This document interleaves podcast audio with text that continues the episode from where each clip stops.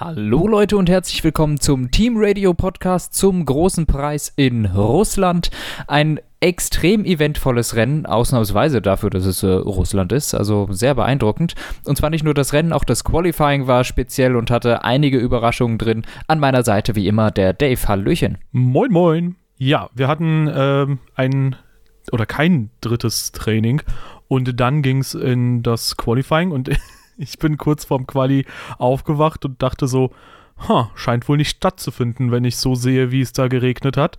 Und dann bin ich so ein paar Minütchen verspätet ins Quali erst reingegangen, als ich dann mitbekommen habe, huch, es findet ja doch statt.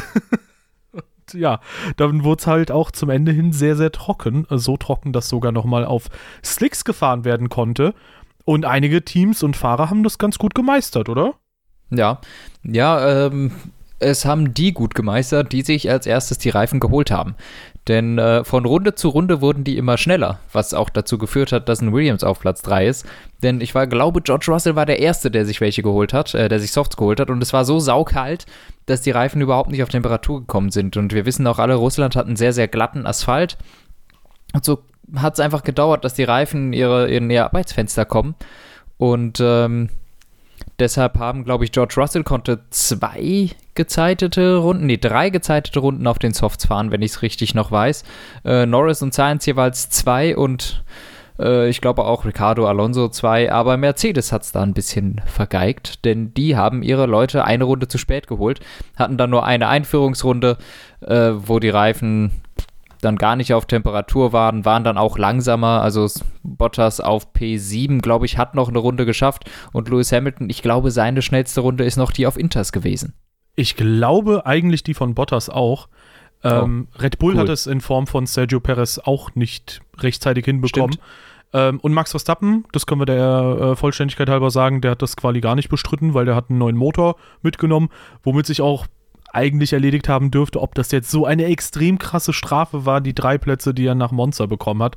Also so gesehen haben jetzt eigentlich im Endeffekt beide Strafen für die beiden WM-Rivalen Hamilton in Silverstone und Verstappen nach Monza eigentlich keinen Effekt gehabt. Ja, und so oder so ähm, tatsächlich drei Leute, die da vorne glänzen: Landon Norris, Carlos Sainz und George Russell. Ja, und der Rest geht so ein ganz kleines bisschen baden. Äh, Lewis Hamilton, ich muss sagen, bei seinem Fehler auf der schnellen Runde, da habe ich Verständnis für. Ähm, und dass der da halt alles rausholen will und die Reifen sind halt nicht auf Temperatur. Aber eine Sache, wo Toto Wolf ihn zwar verteidigt hat, aber Hamilton selbst hat da halt den Fehler schon zugegeben, ist, als er dann auf die Trockenreifen wechseln wollte, da ist er halt in der Box auf eine sehr nasse Stelle gekommen und ist dann äh, außen gegen die Mauer, gegen die Boxenmauer und musste dann den Frontflügel wechseln, weil der Frontflügel war komplett angeknackst. Ja, sollte eigentlich nicht passieren und ähm, schwierig. Ja, ja, dummer Fehler, hat im Endeffekt aber am Ergebnis nichts geändert, weil zwei Runden hätte er trotzdem nicht geschafft. Ähm, fand ich dann witzig, wie sie nochmal wegschieben mussten, damit Bottas vorbei kann und so. Gab dann ja schön Stau bei Mercedes, weil sie logischerweise keinen Frontflügel gerade so parat hatten. Ähm, ja, also wirklich dummer Fehler, aber im Endeffekt meines Erachtens keine Ergebnisänderung, weil eine zweite Runde wäre ohnehin nicht mehr drin gewesen. Ja, also da haben ja auch manche hämisch draufgeschaut und gesagt, ja, er hat auch noch von dem Druck, dem Verstappen standhalten muss, gesprochen an dem Wochenende. Ähm, klar ist es jetzt ein Fehler gewesen, aber wie du sagst, am Ende ändert es nichts dran und ich glaube, der Fehler wurde halt schon davor begangen, womit man die Pole nicht geholt hat. Und äh, ja, letztendlich, wenn man jetzt mal auf das Wochenende zurückblickt, kann man sagen, es ist im Prinzip vollkommen egal, ob er da dem Druck standgehalten hat oder nicht. Es hat ja irgendwie schon funktioniert. Ja, offensichtlich, ja. Ja, und ähm, wenn wir aufs Rennen umschwenken, können wir tatsächlich nochmal sagen, ähm, neben Max Verstappen hatten auch, ich glaube, sogar Latifi und ähm, Charles Leclerc nochmal komplett neue Motorenkomponenten und sind hinten gestartet. Ähm, darüber hinaus Getriebewechsel bei Giovinazzi, der auf 18 dann, nee, 17 gestartet ist und Bottas, der auf 16 gestartet ist, weil bei Bottas wollte man dann auch nochmal die Motorenkomponenten wechseln. Ja, und ähm, damit vielleicht so ein bisschen Max Verstappen, der hier zur Aufholjagd ansetzen wollte oder musste, äh, dem so ein bisschen quasi im Weg stehen und Vielleicht gehen wir dann trotzdem aber mal das Rennergebnis von hinten an, ja, wie wir es sonst Kann man so natürlich machen, wobei ich aber nochmal anmerken will, von vornherein war eigentlich zu erwarten, dass das kein besonders großes Hindernis wird, der Bottas. Der lässt sich ja eigentlich ganz gerne schlucken, so von seinen Gegnern. Hat sich auch diesmal wieder ein bisschen disrespekten lassen, aber da kommen wir ja noch zu. Ähm, also, wenn das wirklich von Mercedes eine Strategie war, um den näher an Verstappen zu kriegen, um den da zu blockieren, dann war das eine echt dumme Strategie. Deshalb weiß ich nicht so genau, ob es was mit Motor war oder ob sie wirklich, um Verstappen da aufzuhalten, weil eigentlich ist Bottas sehr viel sinnvoller, Verstappen aufzuhalten, wenn der so auf Platz 5, 6 rumgurkt, äh, als auf Platz 17. Aber gut. Ich glaube, äh, Rennergebnis. Also ja. soweit ich weiß, wo hatte Mercedes sogar, also das sind zumindest die Infos, die ich gerade habe. Ich habe es nicht nach der Primärquelle abgesucht, aber Mercedes soll wohl gesagt haben, dass sie das als strategisches Mittel gegen Verstappen auch nutzen. Kann ja, ich aber jetzt nicht bestätigen. Ist halt, also wenn, wenn das so wäre, ist das dumm meines Erachtens, weil da ist, sorry, Bottas der falsche für, um genau da gegen Verstappen zu kämpfen. Dann ist der deutlich besser eingesetzt auf Platz 5, 6, um dann richtig weh zu tun und nicht am Anfang, wo Verstappen sich sowieso irgendwie durchpflügt und äh, da dann Bottas natürlich auch alt aussehen lässt. Ja, und natürlich können wir, haben wir den Luxus dessen, dass wir sagen können, hey, wir haben das Rennen schon gesehen, wir wissen, was passiert er hätte halt Verstappen hier tatsächlich drei Punkte wegnehmen können. Aber da kommen wir später zu. Kommen wir vielleicht äh, zu, ähm, ja, erstmal den Haas. Mick mit dem einzigen Ausfall, der auch als DNF gewertet wird. Latifi hatte eine ausreichende Renndistanz zurückgelegt, ja. dass das nicht passiert. Ja, also äh, dem Teamkollegen einige Sekunden im Qualifying aufgedrückt. Das war schon krass und im Rennen dann relativ unauffällig tatsächlich. Ja, nicht mitbekommen. Ich glaube, erstmal von Mazepin überholt, dann Mazepin wieder überholt oder sowas und dann war das Rennen auch vorbei. Also ähm, ich weiß auch gar nicht, was der Schaden war, weißt du es? Äh, Hydraulik. Okay, ja. Also, ja. dann ist er jetzt halt DNF und nicht 19. geworden oder 18. Das macht am Ende den Hahn nicht fett. Ja, richtig. Und ähm, darüber hinaus, äh, über den Teamkollegen Mazepin können wir lobend erwähnen, äh, der hat es geschafft, Lando Norris einmal zu überholen weil er auf der besseren Reifenmischung zu dem Zeitpunkt schon unterwegs war. Mhm. Ähm, ja, und ähm, gut, springen wir weiter zu Williams. Äh, Latifi kurz vor Ende hat das Rennen da auch nochmal aufgeben müssen. Ähm, ansonsten, da weiß ich tatsächlich nicht, was da genau los war. Ähm, ansonsten George Russell, wir haben es ja schon erwähnt, dritter Platz im Qualifying, richtig stark. Im ja. Rennen sehr lange auf Platz 3 geblieben und dann wurde er irgendwann durchgereicht bis auf Platz 10. Und ähm, insgesamt, ja, starkes Ding. Also Williams jetzt, glaube ich, zum fünften Mal oder so mit Punkten in Folge. Und ähm, das ist auf jeden Fall krass. Da ist so ein kleiner Fluch gebrochen und das, mhm. die halten da sich da jetzt wacker. Ja. ja, aber P3 war natürlich nicht deren Position. Also klar. Man, man konnte ihn zwar nicht überholen, aber äh, als er dann an der Box war, ging die Reise nach hinten. Ich habe da eine spannende These. Ich bin mal gespannt, ob du mir da zustimmst oder nicht, wenn wir dann weiter über Verstappen und Hamilton reden, dann später. Okay. Aber erstmal Alpha Tauri, auch ein bisschen unauffällig, ne? Ja, beide, ne? Also sowohl Quali als auch Rennen, ehrlich gesagt, kaum was mitbekommen von den beiden. Ähm, sehr unauffällig. Pace war nicht gut und sind einfach im hinteren Mittelfeld geblieben. Also Alpha Tauri, die halt sonst wirklich eigentlich ganz gute Pace zeigen, jetzt auch hinter beiden Aston Martin, das ist schon auch wirklich schwach. Ja, ja, nicht nur hinter den Aston Martin, sondern auch äh, hinter den Alfa Romeo. Ähm, tatsächlich, ja. Äh, also zumindest im Fall von Yuki Tsunoda, der ist hinter beiden Alfa Romeo. Ähm, also Pierre Gasly hatte, glaube ich, zwischendurch ganz gute Momente. Der war, glaube ich, auch zwischenzeitlich in der Nähe von Stroll oder einem anderen Aston Martin. Aber ich glaube, der hatte einfach ein bisschen Pech hier und da. Also da ist mhm. nicht alles gut geglückt. Aber insgesamt finde ich halt kein erwähnenswertes Wochenende. Ähm, ja, äh, ganz äh, im Gegenteil dazu steht, finde ich, Alfa Romeo in Form von Antonio Giovinazzi. Ich glaube, der unterschreibt da nach und nach so ein bisschen seine Entlassung aus Alfa Romeo-Diensten. Und nach mittlerweile drei Jahren muss ich sagen, er ist zwar ganz gut unterwegs, also es ist schon ein Kandidat, wo ich sagen würde, ey, der kann was, aber es ist halt die Frage, ob es halt Formel 1 tauglich mhm. auch dauerhaft ist. Und da muss man schon sagen, im Quali, da fährt er Kimi sogar fast regelmäßig mit dem auf Augenhöhe oder fast schon ihm um die Ohren stellenweise, aber im Rennen fehlt es dann halt. Und im Gegensatz zu Giovinazzi ist halt Raikönnen mit einem gigantisch guten Rennwochenende unterwegs gewesen. Zwei Rennen hat er auslassen müssen durch äh, Covid-19-Erkrankung und jetzt holt er halt einfach Platz 8 beim Comeback. Äh, knapp vor hinter Lando Norris, der wird sich da ähm, oder Kimi, also deswegen hat sich Frederik Vasseur auch aufgeregt, dass Norris da keine Strafe kriegt, äh, wegen eines Zwischenfalls, den wir später nochmal besprechen werden vielleicht. Äh, ist da kurz über die Boxenlinie gefahren. Ja, und ähm, ja, sonst hätte es zwei Punkte mehr gegeben bei Kimi. Ich kann das schon, ja, schon verstehen. Aber das ist eine schwachsinnige Strafe. Also kannst du nicht geben. Er, er, kann die Kurve halt nicht fahren mit den Reifen.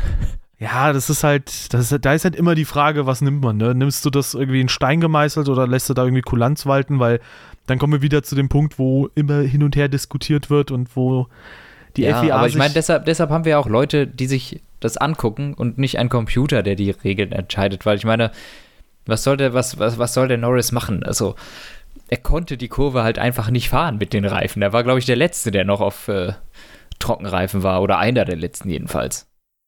Ja, gut, aber ich meine, rein formell gibt es ja trotzdem immer wieder die Strafen. Zum Beispiel in Spielberg hatten wir das ja auch, dass ein Alonso gesagt hat, ey, Sebastian Vettel kann da halt nichts für, dass er in den letzten zwei Kurven mir in dem Weg rumsteht. Das ist halt alles dadurch begründet, was halt davor schon passiert ist, aber trotzdem kriegt Vettel halt für das ähm, Blockieren von Alonso formell die richtige Strafe. Aber ey, da kann man viel hin und her diskutieren. Im Endeffekt ist es mir auch egal, wer da welche Strafe kriegt. Ähm, ich wollte einfach nur sagen, Kimi mit einem sehr starken ja. Wochenende. Ja. Und ähm, ja, das andere große Team aus Italien, damit haben wir die drei italienischen Teams, Ferrari. In Form von Charles Leclerc erstmal. Boah, ja, 15. Ist, äh, ist ja nicht so gut geendet dann. Ne? Ähm, super Start von 19 auf 12 in einer Runde. Äh, wurde natürlich völlig untergraben von jeglichen Fernsehkommentatoren, die das nicht geschnallt haben.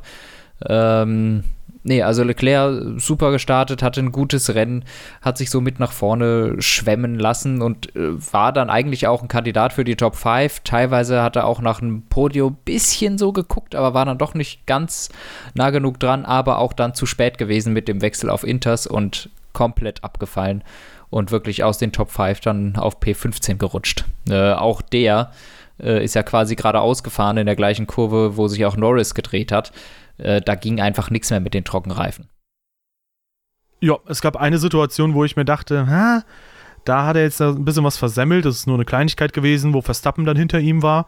Mhm. Aber ansonsten sah das eigentlich schon ähm, sehr stark aus. Also die reine Pace und das Wochenende von Leclerc war eigentlich ganz gut. Und wir werden so ein paar tragische Figuren haben, wo es eigentlich gut lief, aber am Ende nicht so gut geendet ist.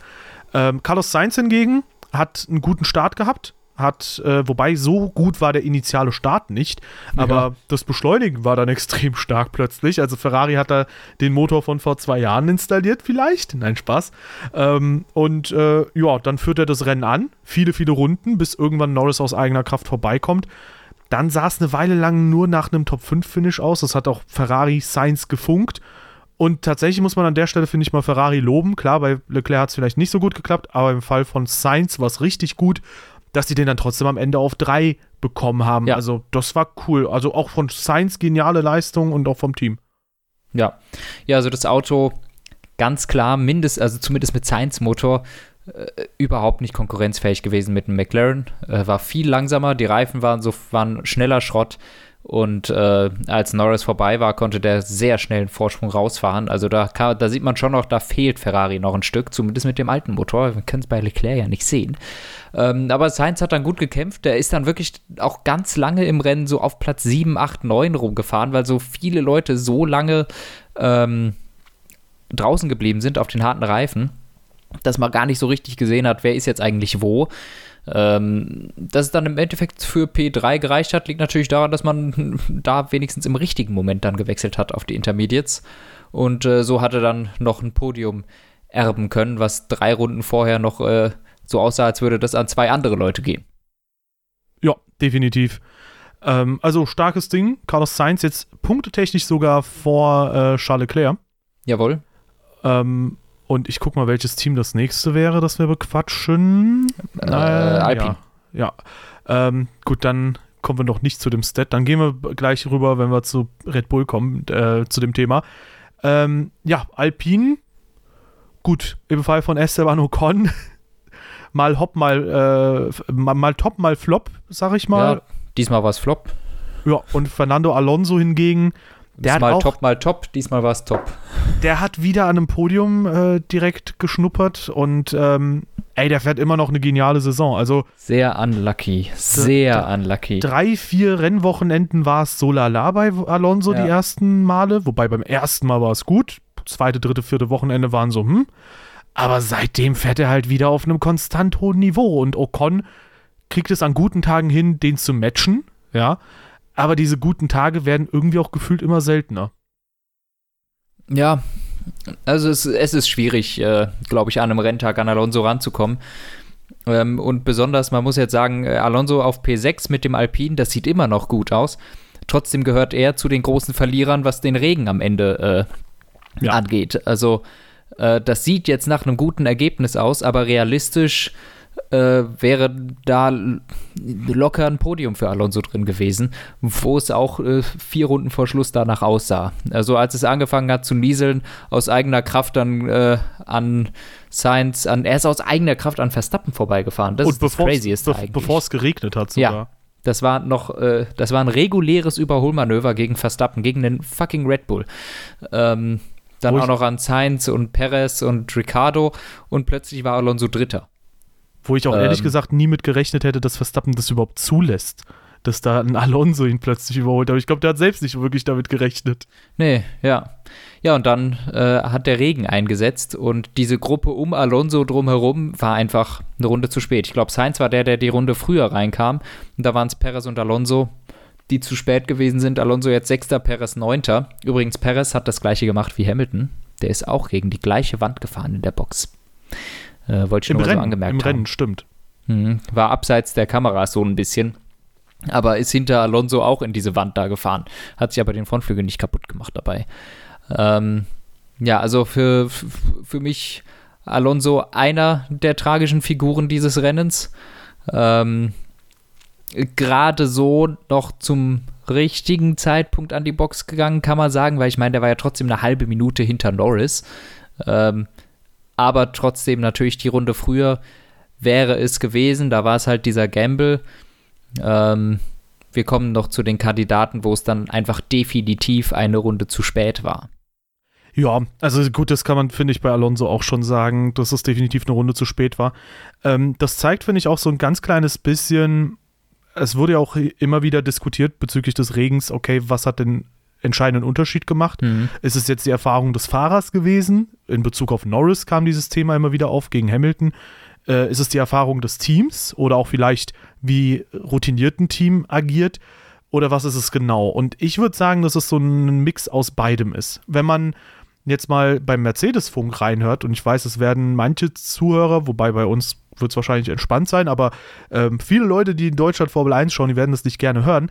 Wenn man mal den Mercedes-Funk abhört, und da hat die Formel 1 ja diese letzte Runde auch hochgeladen, das ist das Konstruktivste, was man sich so vorstellen kann, wie man im Regen bei 200 plus kmh regelmäßig äh, miteinander kommunizieren kann. Da gibt der Bono die ganze Zeit die Infos durch, Hamilton hört sich an und sagt irgendwas dazu, was er halt gerade dazu denkt. Mhm. Und ähm, gut, das krasse Gegend, der, äh, der krasse Gegensatz dazu ist natürlich Norris, der seinem äh, Renningenieur sagt, shut up. Aber ich meine, da gehört, finde ich, auch irgendwo so ein bisschen die Erfahrung des Fahrers dazu. Das hatte, glaube ich, Hamilton im Vergleich zu Norris. Aber natürlich auch die Erfahrung des Teams, was, glaube ich, bei Mercedes ja. dann halt auch nochmal sehr stark gewirkt hat, ähm, gegen zum Beispiel dann Alpine. Und äh, nichtsdestotrotz, ich glaube, Alpine wird diese Punkte gerne mitnehmen. Ist jetzt, war nicht schon letztes Rennen dreistellig oder sind sie es jetzt erst geworden bei den Punkten? Wie viele haben sie denn jetzt?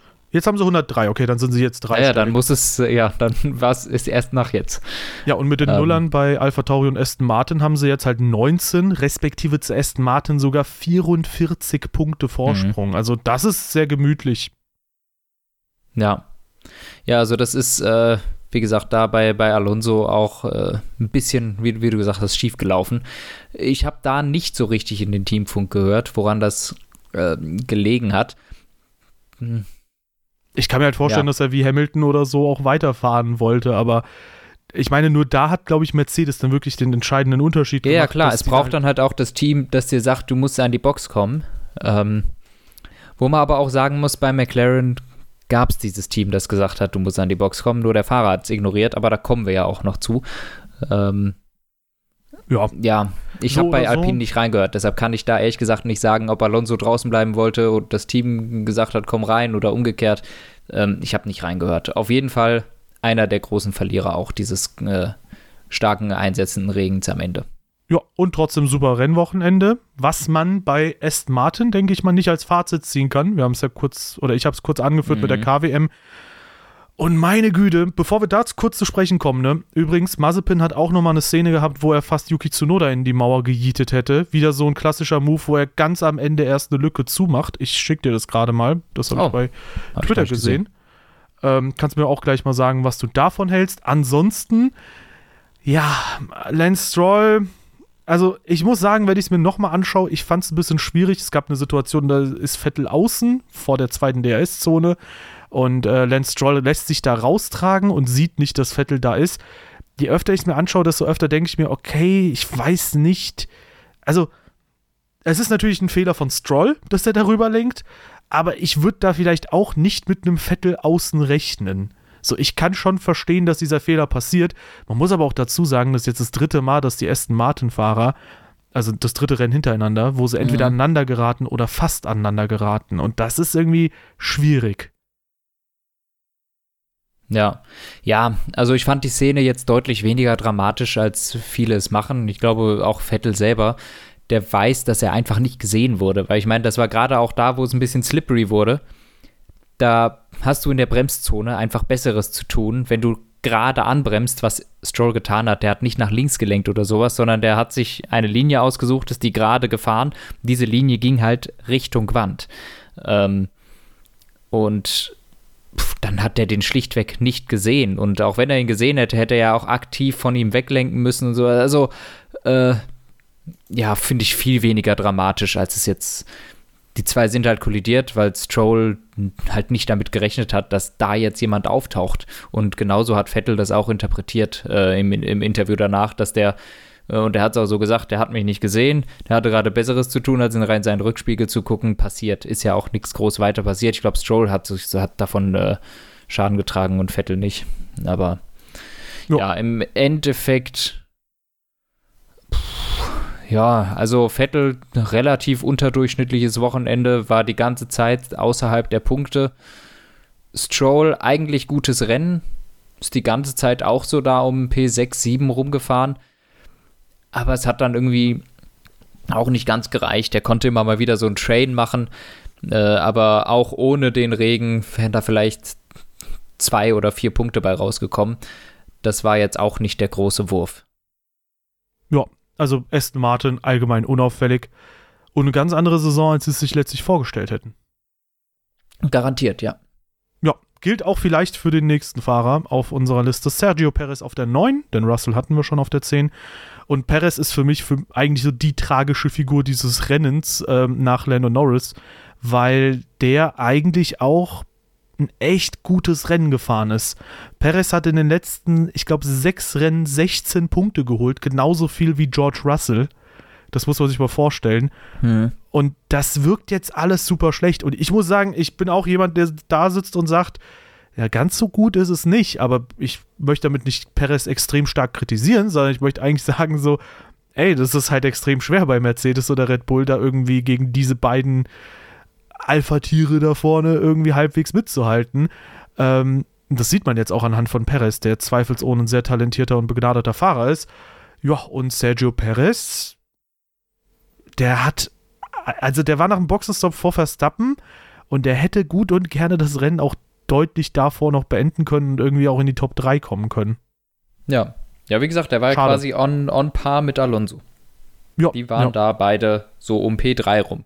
Richtig, und als es trocken war, war der halt deutlich vorne noch, also. Ja, ja. Ja. ja deutlich auch nicht, das waren nur, keine Ahnung, sechs Sekunden oder so. Die waren alle relativ nah, glaube ich. So die ganze Gruppe, Perez, Ricardo, Sainz, Alonso, nee, Sainz glaube ich nicht, oder? Ja, aber wenn er halt ein paar Sekunden vorne ist, aber wenn er ein paar Sekunden vorne ist mit frischen Reifen, würde ich halt schon sagen, ist schon krass. Also gut, ja. sechs, sechs Sekunden zu Alonso ist also schon ein Stück, würde ich sagen. Egal. Ähm, Teamkollege Max Verstappen. Und jetzt, jetzt, kommen wir zu, jetzt kommen wir zu meiner Theorie. Ähm, der hat einen extrem guten ersten Stint gehabt, 23 Runden auf harten und dann wechselt er auf Mediums. Und jetzt äh, kommt's. Ich würde behaupten, an diesem Wochenende war der harte Reifen im Long Run der mit Abstand schnellere Reifen. Und das merkst du, finde ich, an verschiedenen Sachen. Wie viele Autos hat Verstappen auf hart überholt und wie viel auf Medium? Und genauso bei Hamilton. Wie viele Autos konnte Hamilton mit Medium-Reifen überholen und wie viele mit harten Reifen? Der zweite Stint von Hamilton, ich meine, im ersten Stint ist Verstappen von ganz hinten an Hamilton rangekommen, so gesehen, und war in derselben Gruppe. Der ist drei, vier Sekunden hinter dem gewesen, als sie an die Box gefahren sind. Ich dachte, oh mein Gott, jetzt kommen sie wieder aneinander und dann haben wir wieder ein Rennen mit Kontroverse und da wird wieder irgendwie im Twitch-Chat die ganze Zeit diskutiert und sonst was. Ähm, und dann hat man gesehen, Hamilton konnte irgendwie den Turbo aufdrehen, während es bei Verstappen gar nicht mehr nach vorne ging. Und ähm, das ist die These, die ich habe, die steile These. Der harte Reifen war der mit Abstand beste Reifen an diesem Wochenende, ähm, weil ja Verstappen krassen ersten Stint hatte, retrospektiven viel zu kurzen ersten Stint. Ich glaube, die harten Reifen hätten sie gerne länger ziehen können. Das hätte denen geholfen. Und genauso bei Mercedes äh, hat der harte Reifen einfach gezündet und ich glaube, Hamilton hätte das sogar im Trockenen gewinnen können. Was, wo, womit, ich wieder, womit ich jetzt wieder ein bisschen vorgreife, aber lass uns erstmal über das bisherige sprechen, dann mit den harten Reifen oder so. Ja. Also stimme ich zu. Deinem letzten Punkt stimme ich nicht zu, aber der Rest ja. Okay. Das ist sehr gut möglich. Ich glaube auch, der harte war besser. Hamilton hätte dieses Rennen im Trockenen nie gewonnen. Bin, äh, das glaube ich nicht. Na, also da, ja der gut, ist nicht mehr zu. an Norris rangekommen, die fünf Runden lang. Da ist er immer im, auf Distanz geblieben. Ja, gut, zum Ende hin. Ja, kommen, kommen wir gleich zu, kommen wir gleich ja. zu. Wir haben ja noch, äh, ah, wobei wir kommen jetzt direkt zu McLaren. Okay. Ja, tragische Figur Nummer eins, Lando Norris. ja, Star, äh, Pole Position, erste Pole Position seiner mhm. Karriere, äh, Start gegen Sainz verloren, dann wieder die Führung zurückerkämpft. Ja, und dann äh, irgendwann war Hamilton äh, mit der Aufholjagd beschäftigt. Und ich glaube schon, dass Hamilton dran war. Also der, der war ja zum Ende hin nur noch eine halbe Sekunde weg. Und ich denke schon, dass das ein Abstand ist, wo man sagen kann, so nah lässt du einen Hamilton nicht rankommen, wenn du das Rennen halt gerade kontrollieren willst. Wenn du es kontrollieren kannst, dann ist er immer so neun Die halbe Sekunde war es, da wurde es schon slippery. Als es trocken war, ist er nicht ins Sekundenfenster gekommen. Ja, das ist jetzt natürlich die Frage. Ähm, ich denke, also ich, ich habe das auch immer wieder in der Vergangenheit beobachtet, dass Hamilton halt sich manchmal ein paar Runden Zeit lässt, bis er ins DRS-Fenster ja, geht. Ähm, der macht das, aber der McLaren, du, du schaffst es nicht, McLarens zu überholen. Das ist das Problem. Außer in Silverstone oder in Monza. Aber du brauchst ewig dafür und er hätte nur drei Runden gehabt. Ja, das ist halt jetzt die Frage. Ich meine, äh, in Monza waren die Reifen ja am Ende, auch am Ende, als er äh, Norris überholt hat. Ähm, in Silverstone genauso. Und in Norris hatte auch die frischeren Reifen, der konnte die gut haushalten. Ja, das ist halt jetzt die Frage. Also, also ich, ich sehe keine ich, Chance, dass Hamilton da rangekommen wäre. Ich halte es zumindest für möglich, dass das geklappt hätte. Hm. Aber so oder so, ähm, letztendlich über das hätte, wäre, wenn, brauchen wir nicht groß diskutieren. Da können ja. wir uns lange die Köpfe einschlagen. Ähm, letztendlich hat ja Lando Norris, glaube ich, am Teamfunk ähm, so ein bisschen das Rennen verloren letztlich. Ich glaube, wenn er da ein bisschen weniger energisch reagiert hätte oder wenn der äh, Renningenieur energischer gewesen wäre und gesagt hätte, du bist jetzt mal ruhig und lässt mich jetzt mal entscheiden, was für dich am besten ist, weil wir haben mehr Infos als du, du Dödel, mhm. dann hätte der das Ding wahrscheinlich sogar gewonnen und ähm, ja, letztendlich, keine Ahnung. Ähm, natürlich schade, aber das kann ich jedem McLaren-Fan einfach nur weitergeben. Das habe ich die letzten Tage und Wochen auch gemacht. Ähm, ganz entspannt, die, die, Zeit von dem kommt noch. Das ist jetzt nicht die letzte Siegchance ja, für Landon Norris. Der fährt eine gigantisch gute Saison und auch wenn jetzt die Ricardo der Erste war von den beiden McLaren, der einen Sieg geholt hat, Norris wird da seine Chance kriegen. Wenn das nächstjährige Auto konkurrenzfähig ist, wird er, sag ich mal, spätestens 2023 einen Sieg in der Tasche haben. Wahrscheinlich 2022 eher. Ja, äh, locker, äh, gar keine Frage. Aber äh, ja, nichtsdestotrotz, ähm, super Rennen von Norris. Aber er hat sich dann auch selbst eben um den Sieg gebracht. Ja. Immerhin noch die schnellste Runde. Ähm, und damit ja. zumindest sieben Punkte nach Hause geholt.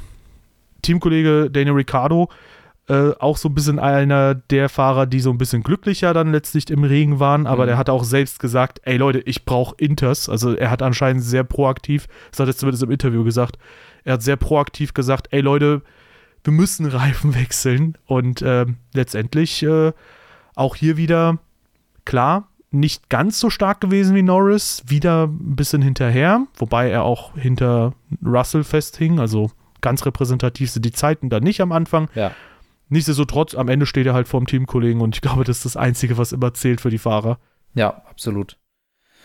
Äh, ja. Valtteri Bottas, kommen wir mal zum Gegenteil, zu einem, der sehr glücklich war, äh, dadurch, dass das passiert ist äh, mit dem Regen. Und ähm, das sehr unerwartet, weil Bottas eigentlich kein Fahrer ist, den man im Regen weiter vorne sieht. Er war ja auch garantiert nicht gut im Regen. Er hat einfach nur zum richtigen Zeitpunkt gewechselt, im Gegensatz zu den anderen. Ja, wobei, wenn Bottas die Reifen nicht auf Temperatur kriegt, ne, denken wir mal an Imola hm. zurück, da hat er die Slicks nicht auf äh, Temperatur gekriegt. Vielleicht klappt es ja besser, wenn es sehr trockene Bedingungen sind und wenn er Intermediates hm. äh, dann hat, weil vielleicht kriegt er dann schnell Temperatur ja. in die Reifen, wer weiß. Interessante These, auf jeden Fall. Davor, ich weiß nicht, ob er überhaupt in den Punkten war. Boah, gerade so, wenn überhaupt. Ich glaube, ich glaube sogar nicht. Also äh, von Bottas ein äh, gnadenlos mittelmäßiges Rennen gewesen. Ähm, dafür, dass er Mercedes gefahren ist, hätte er viel weiter vorne sein müssen. Glücklich dann nach vorne gekommen, eine, über eine Minute hinterm Teamkollegen, Strafe hin oder her. Das ist schon heftig, äh, wenn man die richtige Strategie hatte, so wie Hamilton auch. Ähm, aber ja, kann jo. man nicht viel zu sagen. Wurde halt von Verstappen direkt geschluckt am Anfang. Es hat, glaube ich, sechs Runden gedauert, dann war Verstappen schon vorbei. Hat sich ja gelohnt, ne? Also, wie, wie ist es gelaufen? Verstappen hat sich daneben gesetzt, einfach reingebremst und Bottas hat wie immer sich überhaupt nicht gewehrt. Also, ähm, Business as usual. Ja, ich verstehe es auch ehrlich gesagt nicht, ne? Also, ich hätte so ein bisschen wenigstens äh, Aggressivität bei Bottas erwartet, dass der sich halt denkt, hey, wenn hier jetzt ein bisschen mit harten Bandagen gekämpft wird, dann mache ich halt vielleicht mal mit und mhm. versuche mich mal so ein bisschen zu behaupten, aber der ist halt super zahm im Zweikampf, ich verstehe ja, das nicht. Und, und, die Leute, die jetzt sagen, äh, ja, das ist, weil Mercedes ihn rausgeschmissen hat, nee, nee, das beobachten wir bei dem ja schon seit Jahren, dass der im Zweikampf, wenn er überholt wird, generell, außer dieser Gegner ist Lewis Hamilton, nicht besonders doll gegenhält. Ja, das ist halt aber auch so eine Sache, ähm, dass oft Zusammenhänge hergestellt werden, die so einfach nicht bestehen. Also in Monza wurde gesagt, der kann jetzt so befreit auf, aufblühen, weil der jetzt nicht mehr bei Mercedes ist und nicht mehr unterdrückt wird. Und jetzt in Russland ist er ein mittelmäßiges Rennen gefahren, weil er nicht mehr bei Mercedes unter Vertrag sein wird. Nee, das habe ich doch gar nicht gesagt. Nee, nee, dich meine ich ja nicht. Aber ich meine so. nur, dass allgemein viele Zusammenhänge bei sowas hergestellt werden, ja, ja. wo halt einfach keine bestehen. Ja. So oder so letztendlich okayes Wochenende für Bottas. Ein bisschen glücklicher äh, Ausgang. Ja. Und auch natürlich super glücklich in der Situation, weil sonst wäre es nur P7 oder so gewesen, ist Max Verstappen. Ich meine, klar, bei Hamilton können wir diskutieren, hätte er das Ding im Trockenen gewonnen oder nicht. Das hätte sieben Punkte Unterschied gemacht. Bei Verstappen, der wäre wahrscheinlich siebter geworden und ist jetzt so zweiter geworden durch gutes Timing. Ja. Und im Trockenen, finde ich, äh, waren Lando Norris und äh, Lewis Hamilton so ein bisschen in der eigenen Liga. Das sieht man auch anhand ja. des Abstands letztlich. Im Regen hat sich halt, finde ich, mal wieder gezeigt, ja, okay, Verstappen und Hamilton sind halt immer noch das Maß aller Dinge in der Formel 1. Und ich würde jetzt sagen, Stand jetzt, auch wenn es Hamilton ähm, zwei Punkte vor Verstappen gespült hat in der WM, hat Verstappen, dadurch, dass er jetzt seine Motorstrafe schon abgesessen hat, die man bei Hamilton in Mexiko erwartet, laut Michael Schmidt von Automotorsport, hm der hat dann so einen kleinen Vorteil. Ich würde sagen, aktuell äh, kleiner Vorteil definitiv bei Max Verstappen. Mal abgesehen davon, dass ich eh glaube, dass der Red Bull ein Ticken flotter ist und dass er mit dem Red Bull das etwas stärkere Gesamtpaket ist.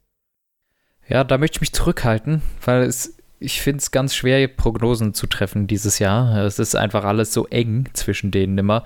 Auf jeden Fall beide glücklich, dadurch, äh, wie es jetzt zu diesem äh, Ergebnis gekommen ist, aber auch beide natürlich irgendwie, es, es hat ja schon auch seinen Grund, ne? Das ist ja kein Zufall, dass plötzlich, wenn es darauf ankommt oder sowas, sind dann doch die zwei vorne. Ne? Also dann plötzlich sind es doch Hamilton und Verstappen und das sind eben die zwei in der Formel 1, die einfach auch gerade die besten sind, im besten Auto, besten Fahrer und ähm, dann wundert es eigentlich wenig, ähm, ja, dass es so ist, ganz witzig ist, ähm, auch in dieser Sache, mein, mein, mein Vater zum Beispiel, der konnte das Rennen gar nicht sehen, hat nur das Rennergebnis gesehen und ich habe ihn dann, ich habe dann irgendwann mit ihm telefoniert und wollte ihm das ein bisschen erklären, weil der guckt sich das Rennergebnis an, sieht Hamilton, Verstappen, Sainz. Nichts Besonderes. Ja, ja. So, das ist das, was der sieht, ne? Und ich hab, hab so in meinem Hinterkopf so einen Block an Text, den ich loswerden muss, um dem mal zu erklären, was hier eigentlich los ist und wie es vier Runden vorher eigentlich ausgesehen hat. Also, es sieht aus wie ein ganz normales Rennen, wenn du Hamilton, Verstappen und dann Person XY auf P3, ne? So sieht ja jedes Rennen eigentlich aus. Und ich finde, das Ergebnis spiegelt eigentlich nicht das Rennen oder das Event an Rennen wieder, was wir gesehen haben. Ja, definitiv. Also, wenn du dir nur die Ergebnistabelle anschaust, denkst du so, boah, Business as usual. Ja. Da war der Mercedes. Hätte man nicht sehen müssen, Russland halt. Richtig, war die Mercedes-Strecke schlechthin, da hätte Verstappen einfach keine Chance gehabt. Aber wenn ja, man sich das Rennen anschaut. Eine Minute vorne, oh mein Gott. Ich muss aber auch sagen, ich fand nicht nur die letzten Runden spannend, sondern ich fand wirklich auch das Rennen bis dahin ja. spannend, weil ich ja, dachte, meine Güte, also wirklich allein dieses strategische Ding, dass Verstappen erst mit den Harten richtig krass rankommt und dann diese Aufholjagd komplett zum Erliegen kommt und dann nur noch Hamilton nach vorne prescht, das war halt auch so, Alter, das ist, also ich fand das richtig episch, weil irgendwie das war unerwartet und dann ging es ab da richtig krass ab. Ja, das war ein super Rennen.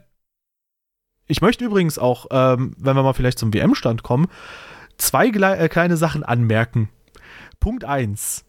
Sergio Perez hat 19 Punkte Rückstand zu Lando Norris. Was bedeutet, dass Charles Leclerc, der hintere der beiden Ferrari in der Meisterschaft, näher an Perez dran ist als Perez an Lando Norris. Das heißt, so gesehen ist Perez näher an Platz 5 als an Platz 4 dran aktuell. Das ist natürlich auf. Äh, nee, an Platz 7, sorry. Näher an Platz 7 als an Platz 4. Aktuell mhm. ist auf der 5. Ja, und ähm, das war's. äh, cool. Das, das wollte ich dazu sagen. Und McLaren natürlich jetzt zwar ein bisschen was an, äh, an Punkten nicht geholt, aber jetzt haben sie im Prinzip nur noch 17,5 Punkte. Äh, jetzt haben sie schon 17,5 Punkte Vorsprung zu Ferrari. Also da manifestiert sich, dass die wahrscheinlich den dritten Platz in der Meisterschaft holen. Ah, Ferrari ja. hat aufgeholt jetzt, oder? Garantiert nee, sie haben sogar. vier Punkte verloren, weil Charles Leclerc gar nicht gepunktet hat. Und Ricardo war ganz gut noch dran an Sainz und ah. Norris auch ganz okay dran. Hast recht. Ja, und Mercedes 33 Punkte Vorsprung, also Stand jetzt äh, verliert da Perez so ein bisschen die KWM für Red Bull. Hm. Ja, da konnte ja. er jetzt wenig führen, ne? Das stimmt, ja. In diesem Rennen ja. Ansonsten, ja, wie gesagt, in der Fahrermeisterschaft zwei Punkte zwischen Hamilton und Verstappen. Ja, Alpine sichert sich so langsam P5. Ja. Ne, kann man schon so sagen, Alpha Tauri wird es schwer haben, da noch ranzukommen, weil Alonso immer mal wieder sich Punkte ham äh, hamstert. Und da muss äh, Gasly jetzt echt ein paar Punkte holen und auch Zunoda müsste was äh, reißen. Aston Martin, da bewegt sich ja nichts. Und wenn was kommt, tut mir leid, dann holt höchstens Stroll mal zwei Punkte oder Vettel 18, aber das ist sehr selten. äh, ja, ja, Vettel immer noch mit vier Punkte Ergebnissen in der Gesamtsaison. Ja, ich meine, guck's dir an, das, das kann doch nicht sein. Wie kann es sein, dass äh, Vettel holt einmal 18 Punkte, einmal 10, ansonsten kommt er nicht in die Punkte. Äh, also irgendwie, dieses Auto war drei, vier Rennen richtig gut und ist jetzt eigentlich wieder im hinteren Mittelfeld versunken oder im Mittelfeld versunken. Äh, und viel mehr als P mal P7 oder 8 ist echt nicht drin bei Aston Martin, bei normalen Umständen. Ja. Und also außerdem. Da, ich, ich verstehe das überhaupt nicht, wie die äh, wirklich ein paar Rennen mal richtig gut waren und jetzt wirklich gar keinen Anschluss mehr finden. Das ist so ein Up and Down. Äh, ja. Äh, naja. Ja, das ist halt die Frage, ne? Woran liegt es genau? Da müssen die nochmal genauer schauen, weil zwischendurch sah es ja eigentlich ganz gut aus, aber hey, da stecken wir nicht drin. Eine ja. Sache, ähm, die auf jeden Fall auch ganz wertvoll sein könnte, falls es mal wieder ein Chaosrennen gibt und da Haas von profitiert, sind die vier Punkte von Raikönnen, weil Alfa Romeo jetzt bei yes. sieben Punkten landet. Das hilft zwar jetzt nicht unbedingt gegen Williams, Ähm, aber, äh, weil die haben da noch 16 Punkte Rückstand, aber nichtsdestotrotz gegen Haas hilft's. Ja. Ja. Also, dass Haas bei einem Chaosrennen Punkte holt, das, das möchte ich noch sehen. Ja. Anton, ich möchte eine Sache nicht unbedingt ja. sehen, aber ich möchte etwas von dir hören. Ich möchte nämlich ein kleines Spiel mit dir spielen. Mhm. Und zwar ähm, haben in den letzten acht Rennen, und ich werde sagen, was die Rennen waren, das waren die beiden Spielbergrennen, das war Silverstone, Ungarn, ähm, Spa, äh, Sandford, Monza und Russland. In den letzten acht Rennen haben neun Fahrer Führungsrunden gesammelt. Und jetzt ist die Frage, welche neun Fahrer? Ich, Ach, nenne, dir, ich nenne dir mal die Positionen, äh, also wir gehen die Positionen durch und ich nenne dir mal die Anzahl der Führungsrunden und du sagst mir mal, was du glaubst, welcher Fahrer dort ist. Hast du Lust darauf? Ja. Okay, Platz 1 mit 208 Runden. Hamilton. Nein. Verstappen. Richtig. Platz 2 mit 65 Runden. Wie viel hatte Platz 1? 208. Oh. Platz 2 hat wie viele Runden? 65.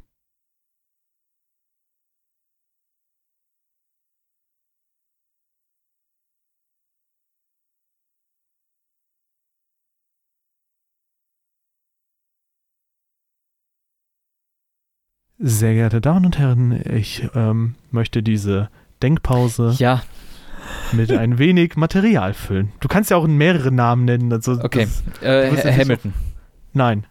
Norris. Nein. Ricardo. Nein. What the hell? Wer hat denn so viele Führungsrunden?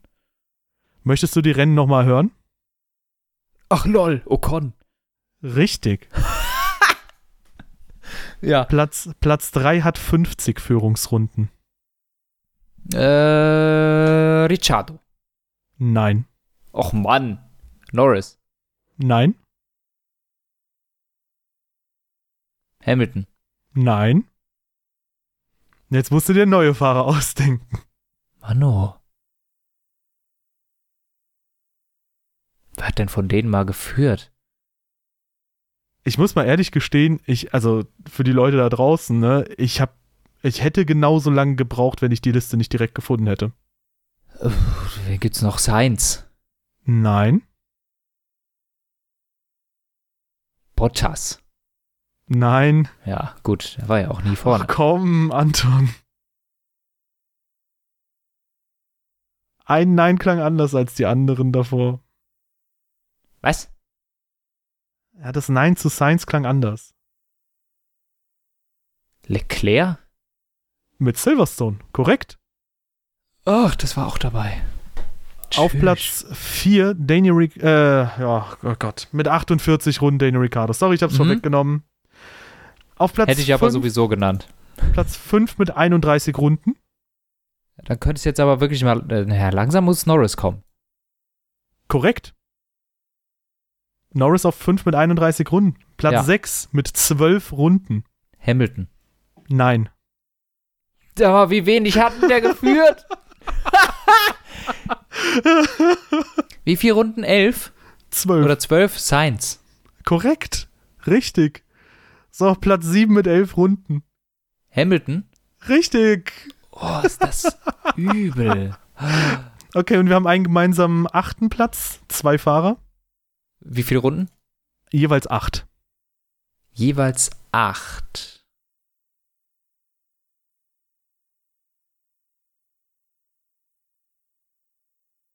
Es geht um geteilt. Perez und Bottas? Jawohl, richtig. Und ich finde eine Sache extrem krass. Das sind, glaube ich, über 400 Rennrunden. Und dass Mercedes davon nur 19 Runden anführt. Das ist krass. Ich finde, das, das man, manchmal muss man sich, finde ich, auch so was mal auf der Zunge zergehen lassen, weil man pauschalisiert, finde ich, immer ganz gerne so, ja, das ist das krasseste Auto, das ist das krasseste Team oder sonst was. Aber wenn man sowas sieht, dass irgendwie Hamilton nur elf Runden die letzten äh, acht Rennen angeführt hat, das, äh, das ist schon krass.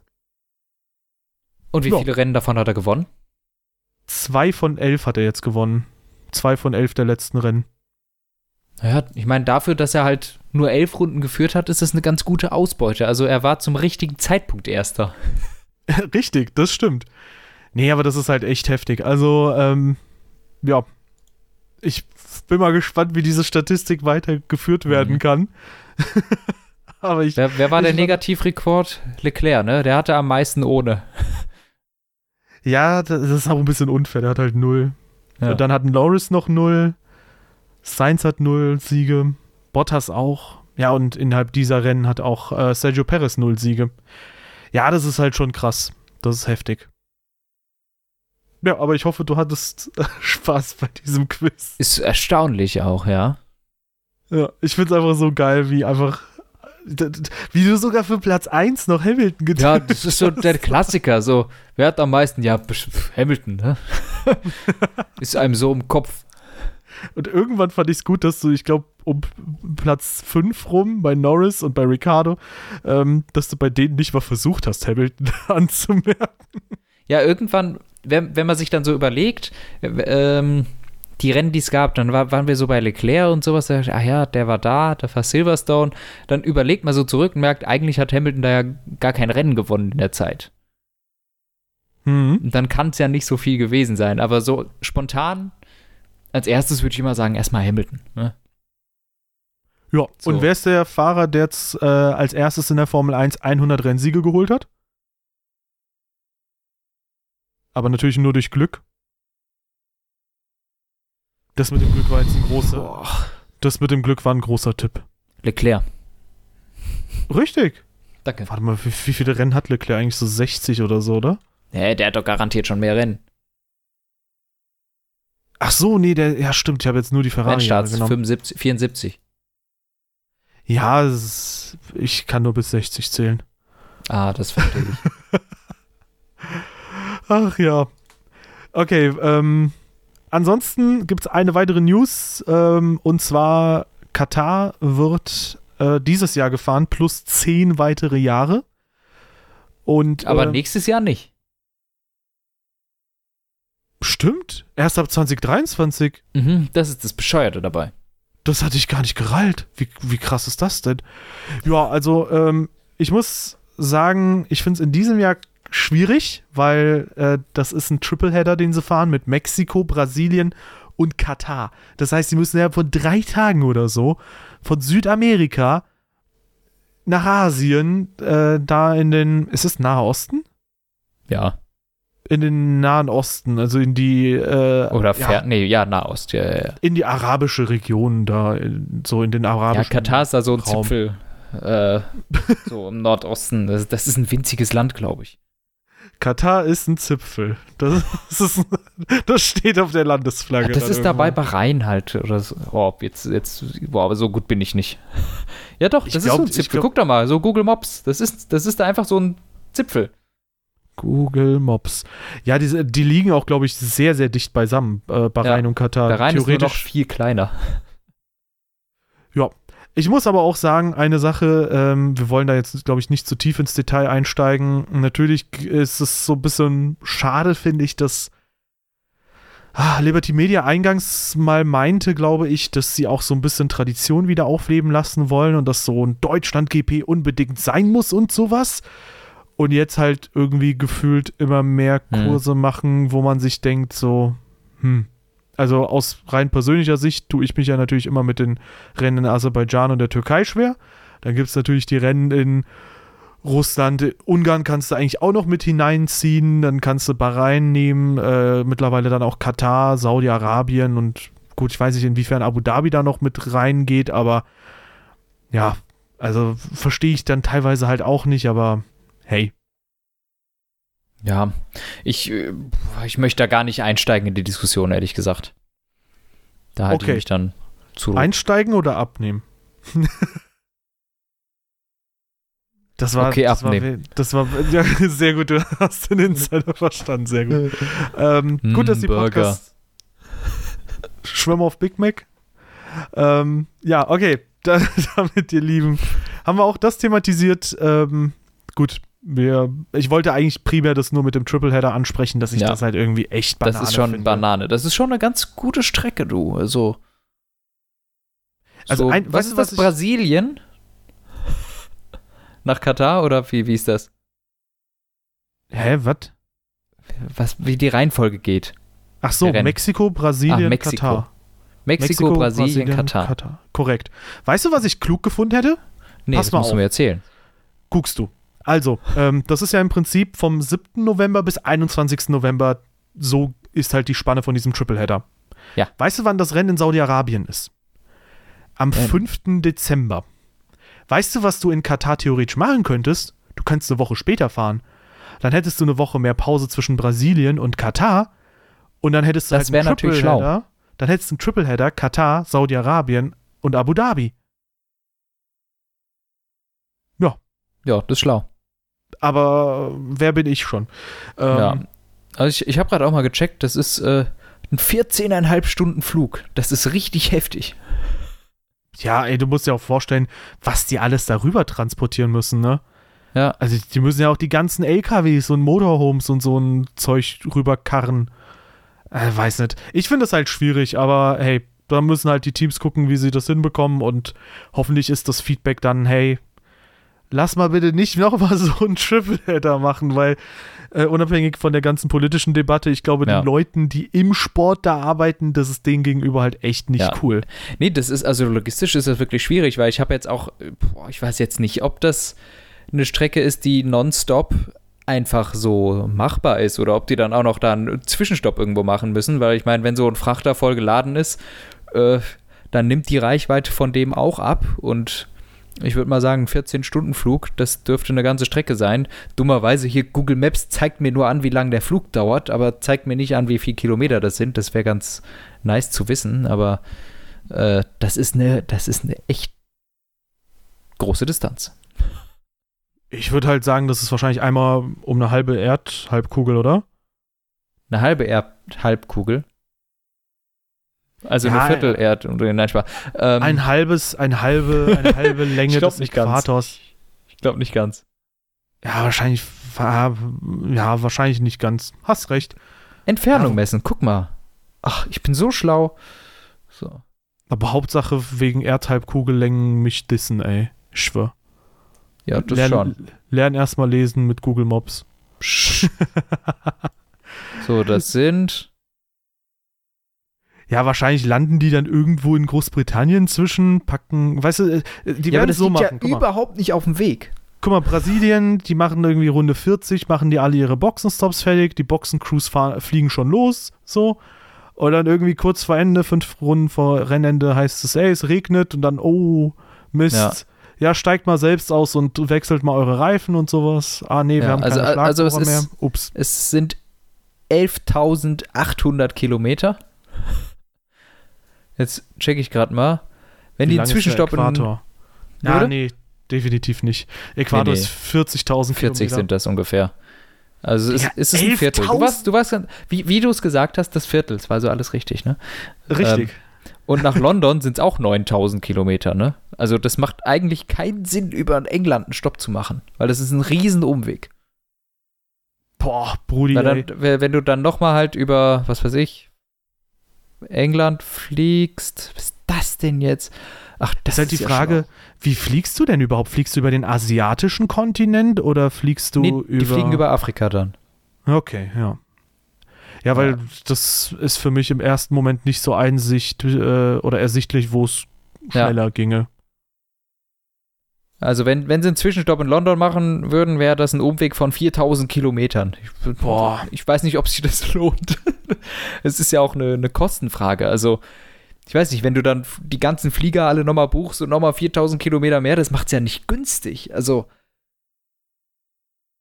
das stellt da, das ist rein kostentechnisch und auch, nee, das ist eigentlich nicht sinnvoll das ist halt alles doof. Wie gesagt, die hätten das Rennen einfach eine Woche aufschieben müssen und gut ist.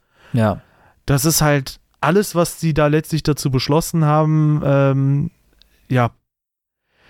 Auch die halt Zeitzone ist da ja wirklich dann eine komplett andere. Das ist also auch für die, für die Leute wirklich dann äh, kräftezehrend. Zehrend. Oh, das stimmt. Das stimmt. Also das ja, ist ja nicht, nicht mal so von Deutschland nach USA, so ein bisschen sechs Stunden.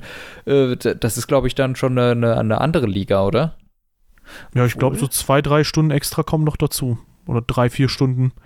Man ja, muss halt auch man sagen, muss sagen, das, das geht ja auch von ganz, von sehr, sehr weit südlich nach relativ weit nördlich. Wollte ich auch gerade sagen, die Klimazone ist ja auch nochmal eine ganz andere, Digga. Mhm.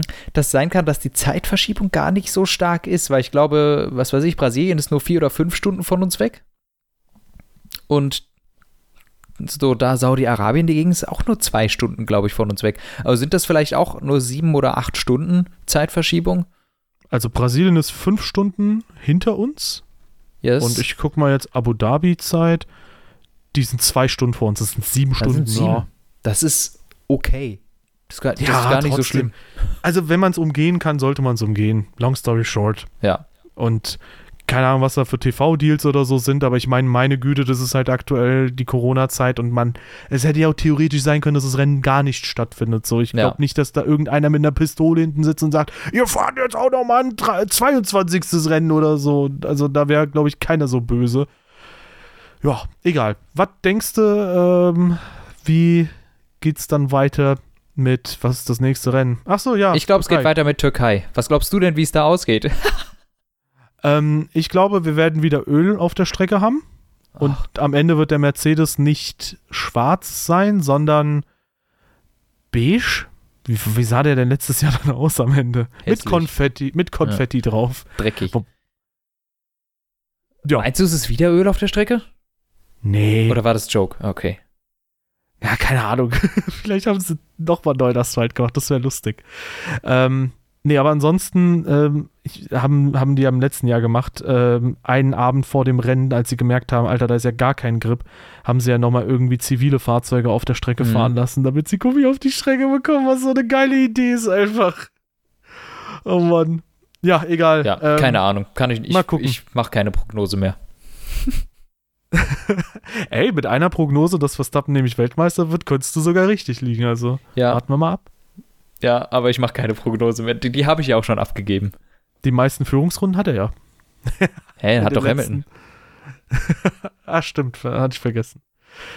Okay, ihr Lieben, ihr merkt, jo. es kommt nichts Produktives mehr zusammen. Wenn es euch gefallen hat, hinterlasst uns gerne eine Bewertung auf der Plattform eurer Wahl. Sehr, sehr gerne auf der Plattform eurer Wahl abonnieren, wenn ihr das noch nicht getan habt. Wenn ihr uns zum Beispiel bei YouTube entdeckt habt und sagt, ey, die finde ich so cool, die würde ich auch gerne bei Spotify oder bei iTunes oder sonst wo hören, dann lasst doch gerne dort ein Follow oder checkt auch unsere Beschreibung aus. Dort haben wir euch unter anderem auch unsere Social Media Kanäle verlinkt und wir bedanken uns vielmals für eure Aufmerksamkeit und bis zum nächsten Mal in spätestens zwei Wochen. Tschüss.